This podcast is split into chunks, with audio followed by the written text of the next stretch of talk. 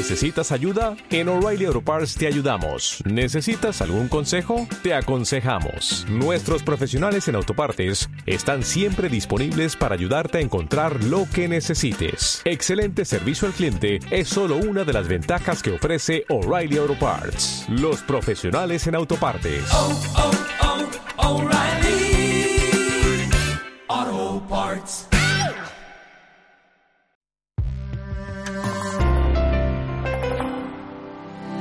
Amundi, líder europeo en gestión de fondos de inversión, patrocina este espacio.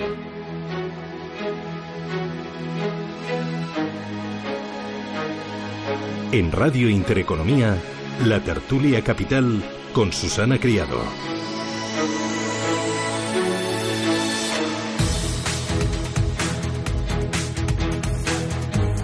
Tertulia en Radio Intereconomía, Capital Intereconomía. Hoy es una tertulia especial porque vamos a hablar de gestión activa, pero vamos a hablar también de gestión eh, pasiva, de activa y pasiva. Vamos a intentar explicar eh, qué es una, qué es la otra, eh, cómo se han comportado en los últimos años, tanto en Estados Unidos como en Europa, también aquí en España, y sobre todo las perspectivas y un poco explicar al ahorrador estas herramientas que tiene para invertir, cuál es la diferencia y cuándo debe utilizarlas.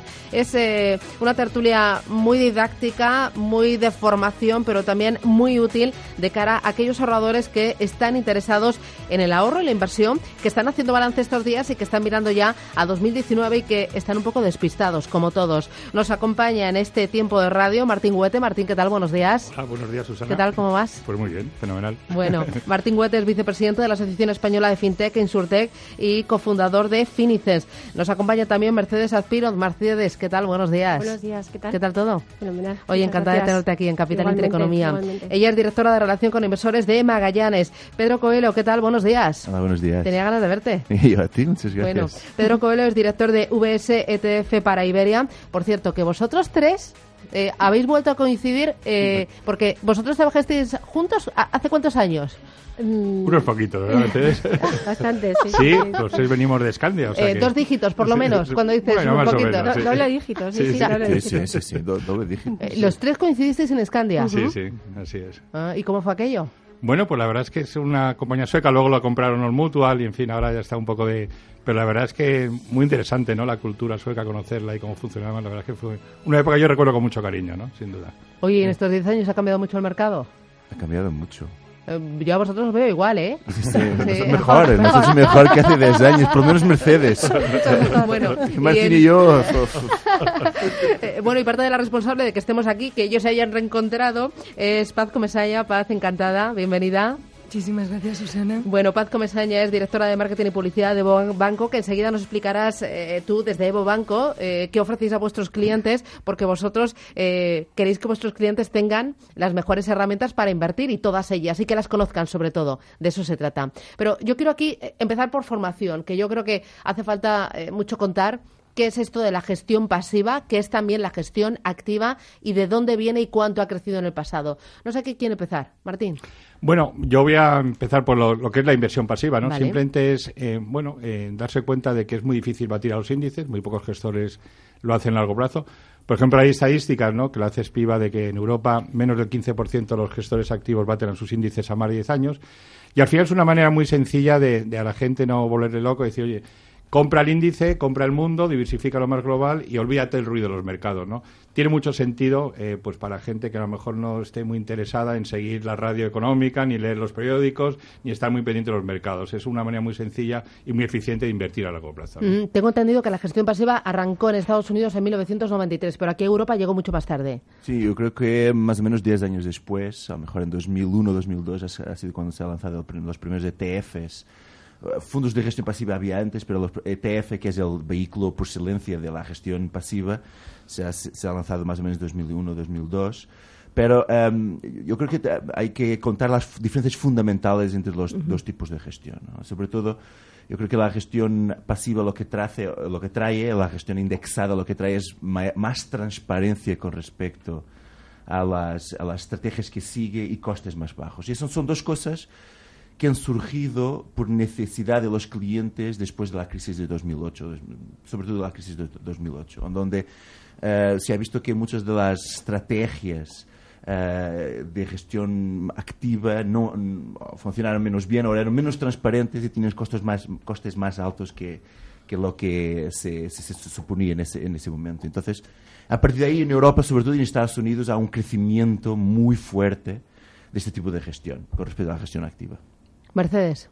Yo creo que eh, decís muy bien, la clave está en encontrar esos gestores activos que sí baten al índice y que con el paso del tiempo pueden hacer que esa diferencia sobre el índice eh, sea muy poderosa, ¿no? Entonces, eh, yo creo que pagar por gestión activa cuando la gestión activa bate a los índices tiene muchísimo sentido y puede ser muy complementario de, en, una cartera, ¿no? Que, que también tenga gestión pasiva. Paz. Pues en nuestro caso eh, creemos que son compatibles las dos, los dos tipos de gestión. Eh, en el caso de Bobanco, que somos un banco, como sabéis, 100% digital, no tenemos servicio de asesoramiento, tenemos cinco oficinas y una oficina virtual, eh, pero no tenemos la capacidad ni creemos que sea necesario el tener un equipo de gestión patrimonial. Entonces hay clientes que les encanta la bolsa, que les encanta estar eh, comprando y vendiendo y eligiendo fondos de inversión. Y para ello tenemos fondos de gestión activa, como pueden ser los de Magallanes o, de VS. Pero después está el cliente que quiere que le pongas las cosas fáciles, que no sabe y lo que quiere es constituir un patrimonio a largo plazo. Y como los tipos de interés están tan bajitos, pues tenerlos en una cuenta corriente o una cuenta a plazo pues estás perdiendo capacidad adquisitiva. Y ese paso de ahorrador a inversor tenemos que ayudarle a dárselo. Y tenemos que ayudárselo a dar los bancos. Por ello, eh, gestión pasiva creemos que es la forma más fácil de esos clientes diversificar y obtener buenas rentabilidades. Pero es la gestión pasiva más transparente porque decías tú, Pedro, que eh, la gestión pasiva surgió sobre todo, bueno, o, tuvo como un empujón importante en 2008, fue ahí cuando la crisis de Lehman Brothers, ¿no? Porque eh, muchos clientes eh, se dieron cuenta, o muchos ahorradores a través de fondos de gestión activa, que necesitaban una mayor transparencia, saber por dentro sus fondos que tenían. ¿Son más transparentes los fondos de gestión pasiva? ¿Son más fáciles de entender? Yo creo que sí, es más fácil de entender sobre todo eh, la, composición de las carteras y la estrategia que siguen, porque al final no hay discrecionalidad de un gestor con respecto a la selección de valores o de estrategias. Lo que hay es un índice con una ficha técnica que a todo momento eh, se sabe cuál es la estrategia que sigue, que sigue este índice. Yo, yo creo que Paz ha dicho una cosa muy interesante Em, porque eh, en, Europa todavía tenemos esta idea que los, los ETFs sobre todo son instrumentos de trading para el corto plazo. Y eso no es la verdad, no es como se usan. Y, lo que pasa, has dicho es, es, exactamente eso. El uso del ETF eh, eh, en Estados Unidos, por ejemplo, em, hay una encuesta, hay, hay, un, hay, un, informe muy reciente de Moody's Investor Services que compara el mercado norteamericano al mercado europeo con respecto a muchas características y, por ejemplo, um, el número de inversores institucionales que contesta a un, a un número de preguntas, 70% de esos inversores en Estados Unidos usan los ETFs como el elemento core de sus carteras, el elemento fundamental. Y en Europa esa, ese porcentaje está por debajo de 45%. Sí, hay una, todavía una diferencia muy grande eh, entre lo que es el uso del ETF en Europa y en Estados Unidos y nosotros lo que creemos, lo que vemos en términos de tendencia de mercado, es que cada vez más los inversores usarán el ETF como ese elemento core en Europa también. Mm. Bueno, dos cosas. Yo creo que tanto la gestión pasiva como la gestión activa necesitan tiempo. Para ver los resultados de una gestión, sobre todo si es en renta variable, se necesita tiempo indistintamente para gestión activa, para gestión pasiva. Y en cuanto a la transparencia, yo creo que no tiene que ver con la gestión pasiva o la gestión activa. Yo creo que un gestor activo puede ser transparente. Eh, se trata de que el gestor haga lo que dice que hace y no sé, en nuestro caso, desde luego, nuestras carteras eh, están a disposición de nuestros inversores en todo momento. O sea que en eso eh, no veo diferencia. Pues yo creo que lo fundamental, estoy muy de acuerdo con Mercedes, es en el largo plazo, ¿no? En el corto plazo las rentabilidades son absolutamente aleatorias, ¿no? Nosotros tenemos clientes en Finices que han entrado con nosotros y a los dos meses que mi, caída, mi cartera ha caído, digo, Te lo hemos explicado muy mal. Esto para que funcione tiene que ser a largo plazo, olvidarse el ruido de los eh, mercados y, simplemente. El otro día no, sé qué me decía, eh, con la inversión, eh, cuando uno invierte, si invierte a largo plazo, a largo plazo el 90% es ciencia y el 10% es suerte, pero cuando uno invierte a corto plazo, decía, hay el 90% es suerte y el 10% es ciencia. Este es un país muy complicado, yo siempre digo lo mismo, aquí cuando ganamos, ganamos el doble, cuando perdemos, perdemos la mitad, ¿no? Somos así, ¿no? Un país que hay 700.000 millones en, en depósitos al 0,5 0,00, como había comentado Paz, con la inflación, pues es por adquisitivo. Pero porque la industria nos ha hecho creer que esto de invertir es muy complicado. Y es mucho más sencillo, ¿no? simplemente es tener paciencia a largo plazo y, si puedes, aportar periódicamente y, sobre todo, en caídas de mercado. Es la única industria donde no compramos en rebaja, ¿no? Con lo cual es una cosa fascinante, ¿no? Eh, el mercado de ETFs en Estados Unidos eh, funciona de otra manera que aquí en España. Ah, ¿Por qué ha crecido tanto ahí en Estados Unidos y aquí en Europa ha crecido de, de una forma mucho más lenta? Y bueno, incluso eh, sigue creciendo todavía más el mercado de la gestión pasiva que el mercado de la gestión activa, ¿no? Um, en general, yo, yo diría que, um, sobre todo, las diferencias en Estados Unidos y Europa con respecto a, a los ETFs, la gestión eh, a este vehículo, que es por, excelencia el vehículo de la gestión pasiva, tiene que, ver con la adopción de distintos segmentos de mercado. En Estados Unidos, la adopción de, de, de los ETFs empezó por el público retail. Por el público. Ah, sí. Eh, en Estados Unidos por retail. Eso es. Y las instituciones han venido después. Uh, el retail ha encontrado una forma barata, transparente y muy sencilla de invertir. Comprando en bolsa, comp haciendo composición de carteras con base en instrumentos muy líquidos, muy transparentes y muy, muy de bajo coste. A través de los advisors y todo y toda, uh, este segmento de mercado que se dedica mm. a, a, a, tratar del cliente final. Y las instituciones han venido después. En Europa ha sido totalmente al, al revés. Incluso uh, al día de hoy, Uh, el mercado, la estructura de mercado en Estados Unidos es 40% retail, 60% inversor uh, institucionales con respecto al uso de ETFs y en Europa 15% retail y 85% institucional. Estos son datos de este informe de Moody's que, que mm. mencioné. Y yo, yo, creo que esta es una, es una diferencia fundamental con respecto a explicar el crecimiento de, los, de la gestión pasiva uh, en Europa y, las y en Estados uh -huh. Unidos. Así que aquí en Europa son sí. los institucionales los que lo utilizan. Bueno, yo añadiría un dato. Fíjate, en Estados Unidos el más casi el 35% de la inversión ya está en, producto, en fondos índices o ETFs. ¿no? En Europa se está aproximando al 20%. En España no pasamos del 1%. En España, a ver, es, repítemelo. Sí, en, sí, España, en España no pasamos del 1%. ¿Por qué? Porque hasta ahora la distribución de los fondos de inversión está en manos de las redes bancarias que no han querido vender este producto porque no tenían margen. Es que claro, eso sí es sencillo. ¿no? Es... Entonces, por ejemplo, hay un del mismo informe este Moody's Investor Services apunta que el año 2025 los flujos de inversión pasiva y los flujos de inversión activa estarán igualados. Mm. Imaginaros en España que pasase algo así, ¿no? ¿Cómo cambiaría el ranking de la gestión en España, ¿no? Bueno, yo lo que creo simplemente es que, y vuelvo a repetir lo mismo, son ambos complementarios, pero digamos el core de la cartera tiene mucho sentido de que lo tengas inversión pasiva, porque la, el, el, interés compuesto que funciona genial cuando va a tu favor, cuando va en tu contra, es decir, con unos, unos costes que no tienen sentido, pues te penaliza mucho la rentabilidad de tu inversión. ¿no? Uh -huh. 8 y 27, publicidad a la vuelta. Eh, quiero que hablemos también de eh, fiscalidad. Quizás la fiscalidad eh, que es más ventajosa para los fondos de gestión activa aquí en España ha sido uno de los elementos, una de las barreras que está impidiendo que el pequeño ahorrador eh, empiece a invertir a través de ETFs. Luego, el, en el tema de los ETFs.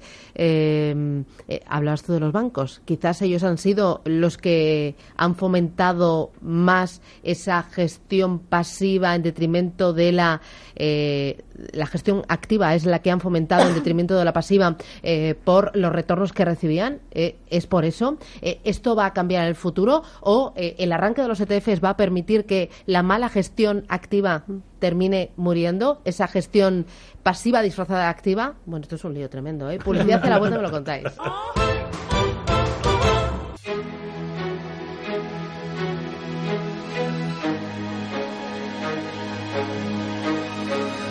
En Intereconomía, la tertulia capital. Oye, a ver, Martín, aclárame, eh, ETF e inversión pasiva. Eh, no, a que ver, muchas que... veces se identifica los ETFs con la inversión pasiva, y ya sabemos que en los ETFs en España el tema de la fiscalidad, uh -huh. pero también es inversión pasiva fondos índices. O sea que hay fondos de inversión que exactamente con la misma fiscalidad, la misma traspasabilidad que los fondos de inversión normales uh -huh. o activos, por así decirlo, que, que- que es inversión pasiva. ¿no? O sea, es, es importante saber. Pero aún así la, la oferta es mucho más reducida. Bueno, en España hay, que hay casi 35.000 fondos registrados con diferentes clases de acciones. Eh, fondos índices no superan, vamos, habrá 150, 200, ¿no? Pero bueno, por el tema este que he comentado, que los bancos, digamos, tradicionales no han querido distribuir este producto. Bueno, y hablabas tú, Mercedes, también de la importancia de las plataformas, ¿no? Para, para acceder a este tipo de productos. Eh, sí, yo, corregidme si me equivoco, porque, pero yo creo que este tipo de productos no está en plataformas y eso dificulta la contratación también por parte de, de los bancos para sus clientes. ¿no? Eh, Tiene que ver sobre todo por el hecho que eh, los, sobre todo los, E- ETFs como vehículo eh, van a perder esa, esa traspasabilidad a partir de 1 de enero de 2020, de acuerdo con, una, con un anteproyecto de ley que está, que, est- que está bajo consulta pública y que no sabemos si prosperará o no, pero esa es la idea que, O sea, a ver, explícamelo. A partir del 1 de enero de 2020, ¿qué va a pasar?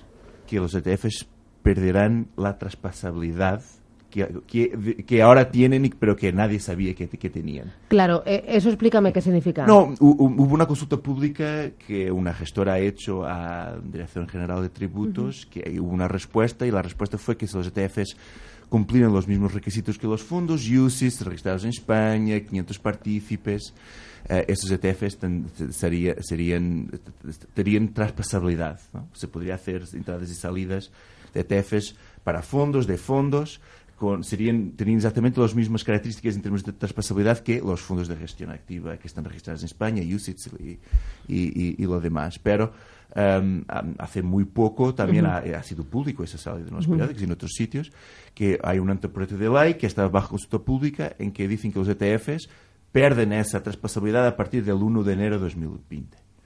Em, los equiparan a IICES, pero esa traspasabilidad eh, se perderá a partir de 2020. Lo que deja a los ETFs, sobre todo los ETFs, que es donde el mercado de gestión pasiva ha crecido más, eh, en una situación eh, pues, mm, discriminatoria con respecto a los demás productos de inversión.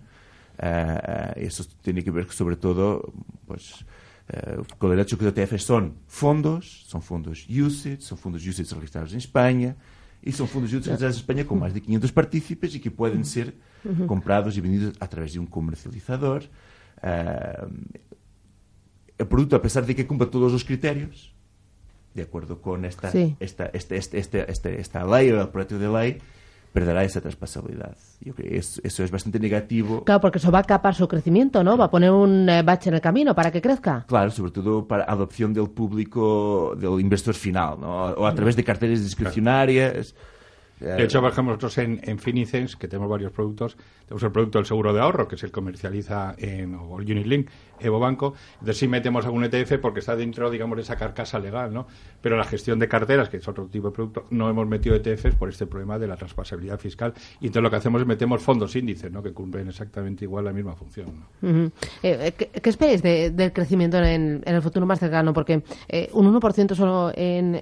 Habéis dicho, un 1% en España, Sí. en Europa un 15% y en Estados Unidos un 35, 35%. 35, sí, sí. Eh, Eso de public retail. De, de público, público retail, de ¿no? Los que utilizan. Eso es, eso es. Eh, ¿Vosotros creéis que eh, hay margen de crecimiento? Que hay. Sí. El otro día también caía en mis manos, yo creo que era un informe, no sé si era de ISES, porque ya me lío, que decía que esperaba que el mercado de la gestión pasiva que creciera en los próximos cinco años se multiplicara por dos y en los próximos diez años se multiplicara por cuatro. Vosotros, eh, hablaba a nivel mundial, ¿esperáis que en España el crecimiento sea todavía mayor? Sin duda, sin duda, Susana. En nuestro caso, de gestión eh, del patrimonio total que tenemos en fondos de inversión, el 10% de nuestros clientes ya están posicionados en gestión pasiva. El 1% en España, en Evo el 10%. Y desde que hemos incorporado el producto del plan de inversión inteligente con el Robo Advisor de Finicens, el crecimiento mensualmente es eh, 50% en gestión activa y 50% en gestión pasiva, lo cual quiere decir que el crecimiento en gestión pasiva va a ser espectacular. Piensa que es no, no es cuestión de ser más transparente, como decía Mercedes, ¿no? porque el gestor de gestión activa que te explica bien cómo, eh, cómo está realizando la selección de sus activos Bueno, y, y que da buenos resultados. y que da buenos es Claro. transparente. No, o, o no dando buenos resultados, puede ser transparente. ¿Qué ocurre? Que en la gestión activa hay ese sesgo emo- emocional de- del gestor y en la gestión pasiva no. Tú en la gestión pasiva sabes que se está invirtiendo en esos 10 fondos, que esos 10 fondos están replicando un índice y que lo que ocurre al índice le va a ocurrir a ese fondo. Entonces no te encuentras con ninguna sorpresa de una mala o una eh, buena decisión. Y que te permite acceder, es que es muy importante eh, repetir esto, te está permitiendo acceder a clases de, de fondos con unas comisiones de gestión que antes o tenías tres o cuatro millones de euros o no podías acceder. Y hoy, si un capital mínimo, eh, la gestión pasiva y, y, los productos como el de Bobanco te permiten llegar a ellos. Lo que te ahorras en comisiones, mucho tiene que batir al índice, al gestor activo, para compensar ya solo ese ahorro de comisiones. Entonces, el crecimiento, a tu pregunta, sin duda, a, menuda que, a medida que se conozca que existe este tipo de gestión de patrimonios, va a ser espectacular. Y también permitirá que brille más la buena gestión activa, porque lo que hemos visto durante todos estos años es que eh, ha, ha, habido un poco de todo, ¿no? Sí, yo creo que, que el, el, crecimiento de la gestión pasiva supone una oportunidad también para la gestión activa que pueda añadir valor. Claro, la de calidad. Porque, porque va a poner en evidencia gestión que es tiene precio o coste de gestión activa y sin embargo es muy pasiva y no añade valor. Con lo cual va a haber una oportunidad para la gestión activa que añade valor y va a generar oportunidades en el mercado, porque yo creo que a medida, no sé, decidme vosotros que sois más expertos, pero en la gestión pasiva yo creo que puede hacer más grande y más caro lo que ya es grande y es caro y generará oportunidades en lo más pequeño, más eh, que esté menos invertido y que sea más barato y que se hará más barato. O, bueno, bueno esa, yo creo que aquí en España no somos marcianos, ¿no? Somos un país complicado, pero no dejamos de ser iguales que los demás, ¿no? Lo que pasa es que ya te digo, el tema de la formación, yo que llevo trabajando ya unos añitos desde que empecé, no, en España no hay formación financiera y 30 años después seguimos exactamente igual, ¿no? Pero yo creo, sin embargo, la revolución digital y esta nueva generación, y sobre todo cuando la mujer tome acceso, digamos, la rienda Hombre, de la eso me encanta, ¿eh? No, es que es verdad. No, no, porque es verdad, porque hasta ahora eh, la mujer es en general, y esto es cosa yo paso de este tema, ¿no? Cuando sean conscientes de la importancia de las comisiones, lo que está muerto es los típicos productos. Yo en mi antigua casa siempre pongo el mismo ejemplo, ¿no? Que la edad media de los partidos eran 64 años y medio, claro. Ahí la que más curraba era la de ¿no? Porque no paraba. La pobre, ¿no? Y entonces sus hijos, cuando le daban ese dinero, ya se salían de ese modo de gestión tradicional que no aportaba valor y buscaban nuevas alternativas, nombres que les sonasen, digamos, gestoras que merezcan la pena, ¿no? No puede ser que fondos que no han batido su índice durante ningún año se sigan vendiendo en las sucursales al 2,25% de comisión de gestión. Ese modelo de distribución, ese modelo de venta que hasta ahora ha sido tradicional en España está muerto, ¿no? Está absolutamente convencido. Además, esta, esta tendencia que Martín habla es muy disruptiva con respecto, por ejemplo, a otros temas como Uh, estrategias de, que invierten en temas socialmente responsables, uh -huh. uh, por ejemplo, que es una tendencia que vemos que, que, va a crecer muchísimo los próximos años. Uh, sobre todo con, con, estos cambios demográficos y este, y este cambio de que la riqueza está concentrada en, en, manos masculinas y se, ahora se, se, se distribuye por otro tipo de, so, so, sobre todo por las, por las mujeres. Uh, y, y, y, tanto en gestión activa como gestión pasiva. Porque en gestión pasiva también es compatible gestión pasiva con ISR. Por supuesto. Uh, nosotros tenemos una oferta de ETFs de, de, que invierten en temas socialmente responsables. Tenemos 4.500 millones de activos bajo gestión en esa, en esa, en ese, en, solo en ese segmento. Y, y, ha sido la, la, la parte nuestra que, que nuestra clase de activos que más ha crecido dentro de nuestra oferta en los últimos años en términos porcentuales. Es que es, es, es, es, realmente muy interesante ver esas tendencias también desde un punto de vista de activos. ¿Vosotros notáis también eh, esa petición por parte de los clientes? Eh, en el caso de la, de la gestión pasiva eh, estamos invirtiendo en total diversificación uh -huh. o sea, son 8.000 creo 8.500 pues sí, activos sí, sí. en los que tenemos eh, de todo eh, en la gestión activa es en la que sí nos están pidiendo eh, fondos de responsabilidad eh, social, eh, fondos temáticos. Pero ya es una petición del cliente. Es una petición expresa del cliente.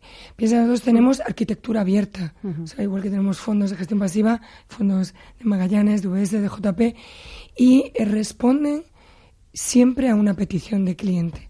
Entonces el cliente eh, te puede solicitar eh, un fondo eh, de una gestora concreta o de una temática. Y de responsabilidad social existen peticiones y está cubierto. Mm, y por el lado de la gestión se aplica cada vez más sí. el tema se tiene más en cuenta. ¿no? sí. Sí. Yo creo que es una demanda, nosotros la notamos eh, por parte de inversor institucional, quizá más internacional que, que en España de momento, y por parte de los inversores jóvenes. Eh, lo- yo creo que los inversores jóvenes eh, que tienen ahora mismo menos eh, capacidad, pero que es el, el inversor del futuro, es mucho más sensible a los temas de, de IRS, ISR, ESG. Y yo creo que todos los gestores activos están eh, adaptando sus casas, sus procesos de inversión a, a los criterios de, de-. Eh, eh, hay algo que quiero que eh, eh, me expliquéis.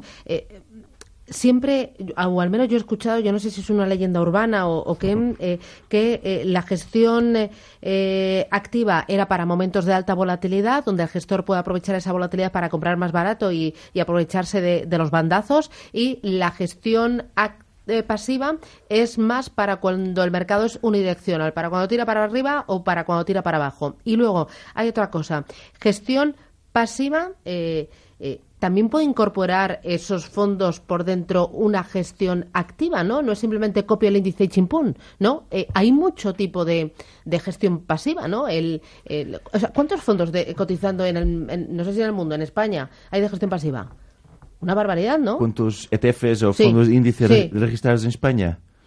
Yo creo que sobre más de alrededor de mil. Sí. Sí, sí.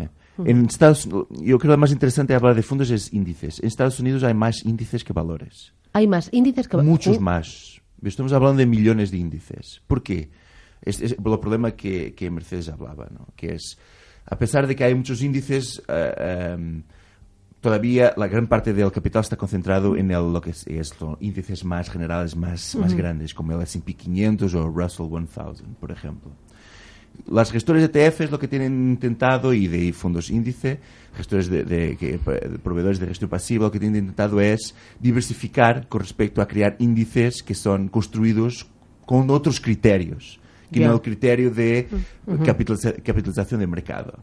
Eh, criterios que tienen por base criterios de SRI, criterios que tienen por base criterios de factores, que es las que las empresas con menos volatilidad son las que pesan más, las empresas de más calidad son las que pesan más, Las que tienen más dividendos. las que tienen más dividendos son las que que- pesan más. Hay, hay infinitas construcciones de índices para todo tipo de clientes y todo, y todo tipo de estrategias. Entonces, eh, de forma a evitar esa concentración o, o a diversificar esa concentración de índices de mercado en general. Me voy a ir a publicidad, ya la última paradita, a la vuelta. ¿Es cierto que la gestión pasiva funciona mejor con mercados unidireccionales y la gestión activa funciona mejor en momentos de alta volatilidad como ahora? Publicidad, me lo contáis.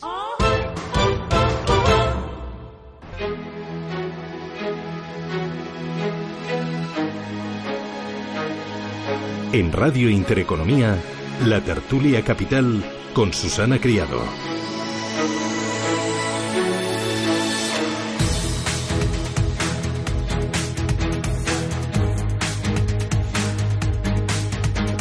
Tertulia Capital hoy con Paz Comesaya, con Martín Huete, con Pedro Coelho y con Mercedes Azpiroz. Oye, contarme, ¿gestión pasiva funciona, no, gestión activa funciona mejor ahora con alta volatilidad en el mercado y la gestión pasiva en mercados unidireccionales? Yo no creo que funcione mejor o peor. Yo creo que un gestor activo, él, a la hora de, de invertir, encuentra más oportunidades o puede aprovecharse mejor de una situación como la actual en su día a día y en su gestión. Eso no quiere decir que el resultado sea mejor de la gestión pasiva o de la gestión activa en un entorno determinado. Lo que hablamos antes del largo plazo, ¿no? Eh, yo creo, ¿no? Sí, totalmente. Vamos, eh, los gestores activos siempre hablan, o algunos, ¿no? De que esto solamente en momentos de caída de mercado, volatilidad, es cuando realmente funciona la gestión activa.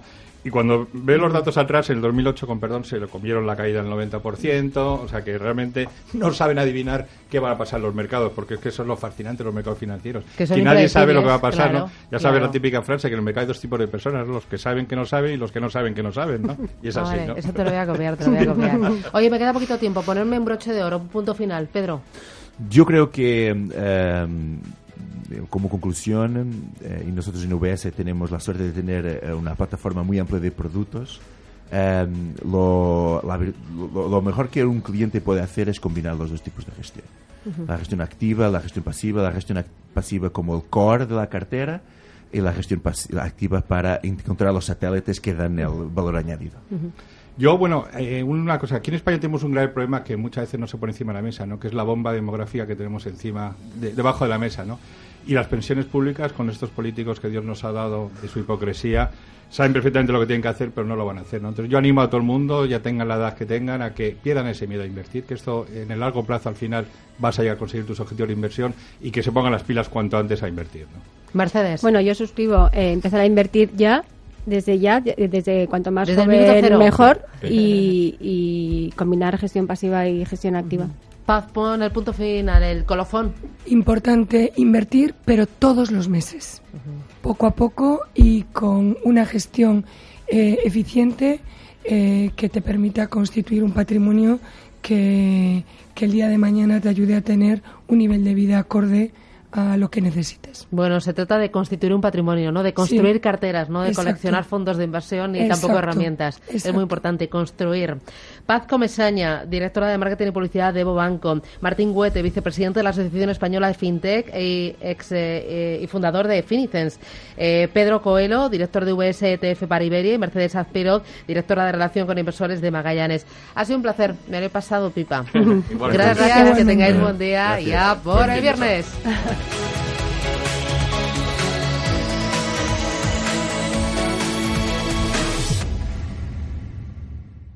Amundi, líder europeo en gestión de fondos de inversión, ha patrocinado este espacio.